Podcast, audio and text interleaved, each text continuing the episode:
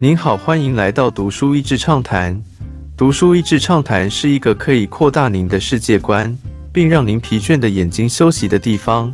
短短三到五分钟的时间，无论是在家中，或是在去某个地方的途中，还是在咖啡厅放松身心，都适合。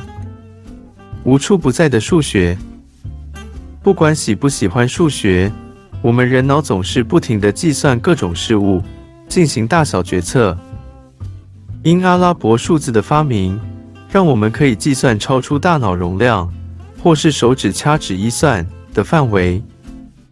当电脑出现时，这个运算量更是指数级的上升。数学放大我们的计算能力的同时，也放大了我们人类偶尔难免会犯下的失误。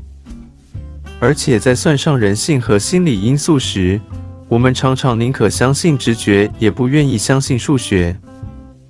这本书就有很多有趣的例子。当数字太庞大时，怎么显出错误？当数字太小，人们觉得没差时，怎么造成重大影响？而让我们直觉很难接受的指数形成长和几率，让貌似可以理性计算的东西成了赌博游戏存在的原因。日期是怎么定的？竟然有一年奥运，苏俄队没有上场，是因为日期计算方式不同而晚到了好几天。好难想象，运动员到现场时发现大会已经闭幕了。书本开始先从时间的计算说起。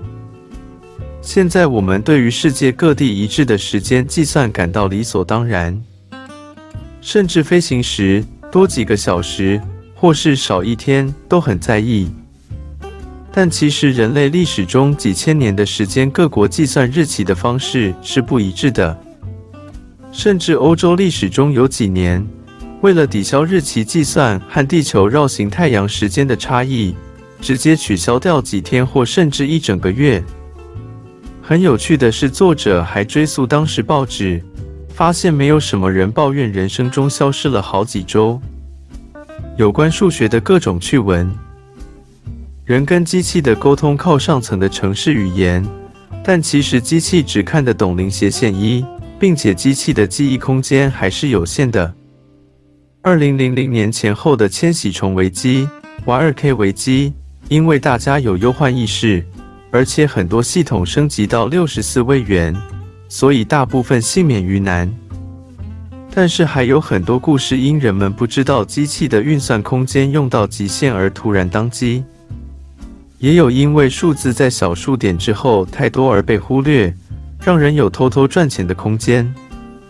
很多行销企划喜欢用很大的点数来吸引消费者，一般都觉得没有人会真的弄到极致，但就是会有人认真看待，从优惠活动的破绽中大赚一笔，或是在美国因为厂商拒绝，号称只是广告效果而产生诉讼。令人困惑的日常，还有一些日常生活中常常出现的。就是对数字解读不同，造成沟通上的差异。为什么所谓高八度的的音，其实算起来是差七度？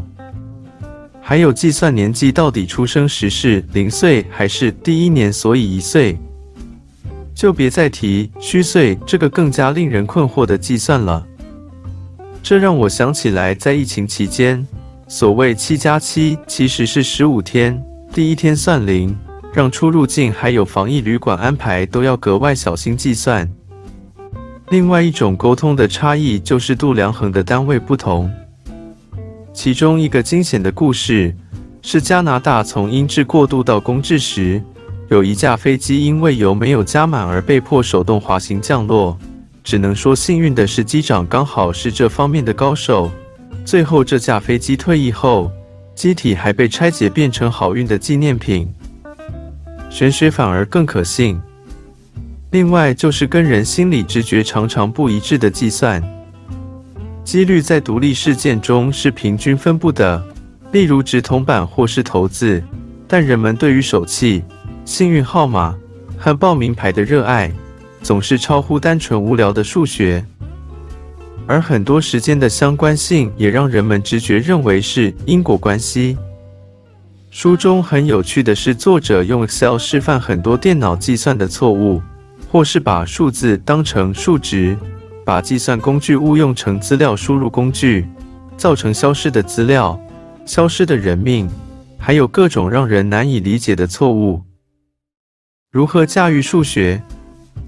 当时买这本书是因为作者是专门讲数学相关的笑话，有 Math Stand Up Comedy，专门讲数学的脱口秀，甚至还有数学意识的 YouTube 频道。